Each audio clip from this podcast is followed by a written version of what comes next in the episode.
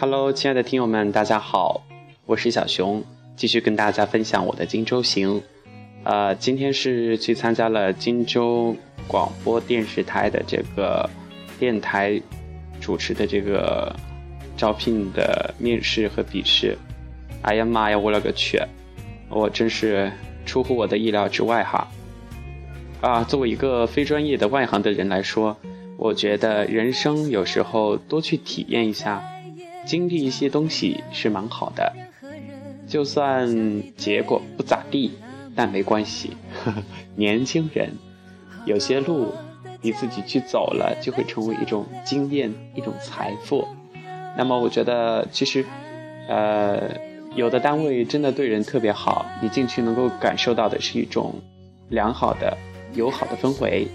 呃，比如说荆州广电里面的工作人员特别的友善。啊，考试之前免费的给那些没有带笔的同学，啊发笔，呃，还有就是一个大叔，就看到有的人没有带杯子或者是没有买水，就给大家端来热气腾腾的这个水给大家喝。就这两点吧，我就觉得这是一个充满人性关怀的地方。如果在这里工作的话，一定会觉得很开心、很轻松。因为大家都很友善、很有爱，就像一个家庭一样。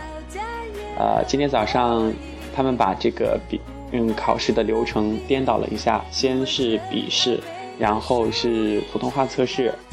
呃，我整理了好多资料，自己整理的都是特别专业的。考了试之后，我才知道自己还挺专业的呢。结果我复习的东西一个都没考到。他首先是。多部分的这个填空题都是文艺常识，比如说郑和下西洋，啊，围城的作者是谁？嗯，就是这个《梦的解析》这本书的作者是哪一个？地动仪是谁发明的？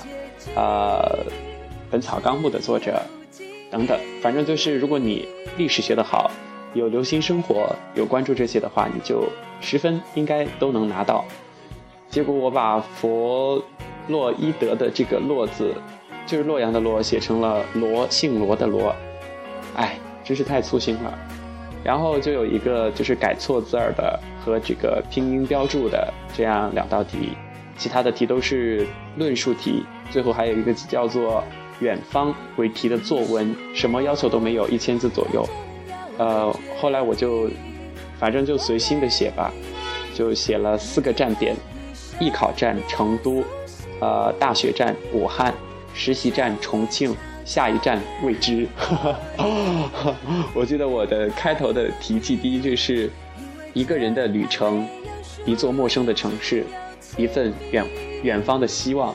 最后的落笔点是写的：我在这里遇见你，呃，未知的结果在远方等着我。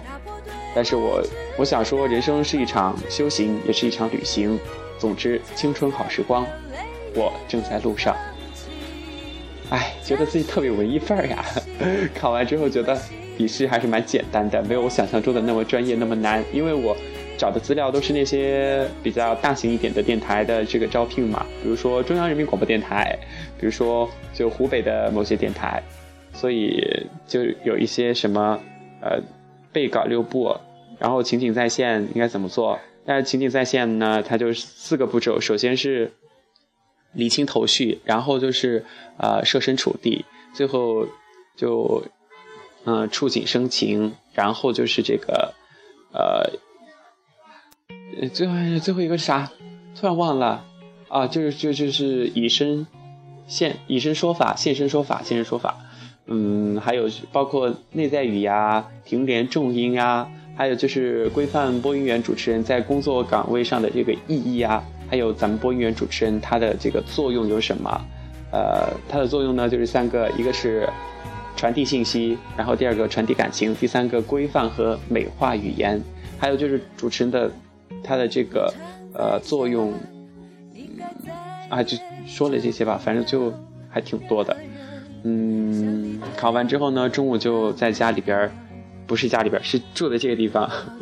看来我想家了，住的地方。呃，睡了一个小午觉。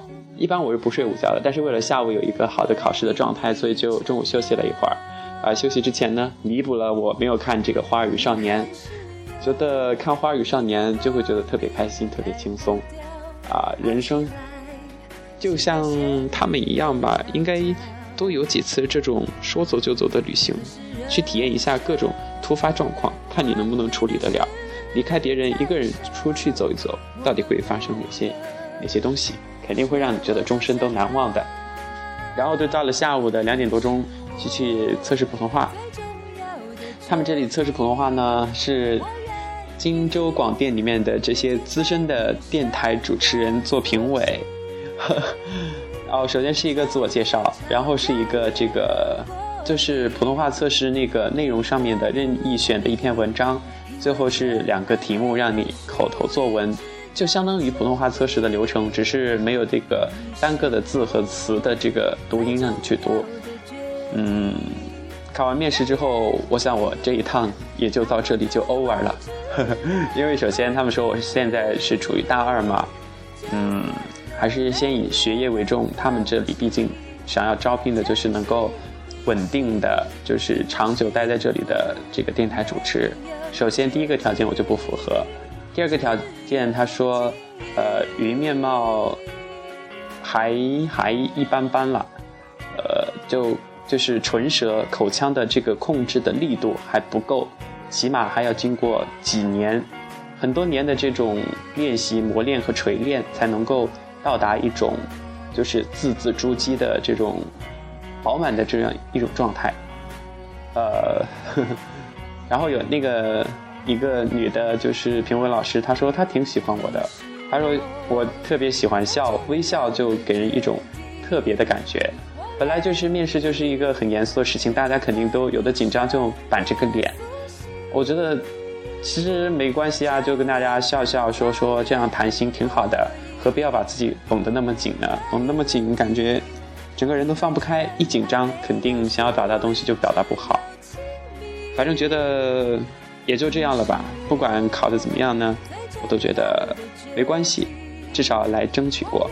反正以后我想要的工作，要么可以去做电台主播，因为身高不够啊，上不了电视。然后就是做语文老师或者做导游，反正行行你只要。努力的去钻研、去学习，总会闯下一片属于你自己的天空。所以要相信自己吧。呃，荆州行就暂时跟大家分享到这里了。如果我有心情去这个荆州古城玩的话，一定跟大家分享小熊最新的这个心得体会。然后这边考试的成绩是在今天晚上十点左右会公布。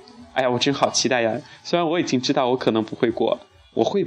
不过的，但是我还是想要看到那个结果才会死心，啊，我就是这样一个有点偏执，有点这个小强精神吧，不好说。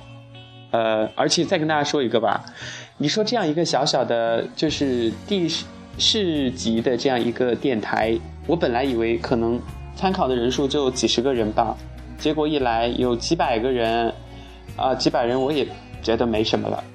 但是我一看那个就是报名册上的那些人的信息，我当时就惊呆了，囊括了研究生、硕士生、本科生，呃，当然也有专科生，然后再看他们的学校，竟然有中国传媒大学的，啊，我当时看这个我就惊呆了，尼玛那么专业跑来跟我们争什么争啊？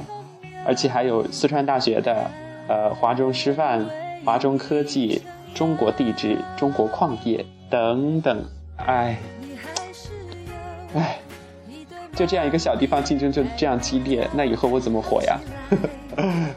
不过没关系，没准儿经过这几年的学习，小熊会变得更加的优秀。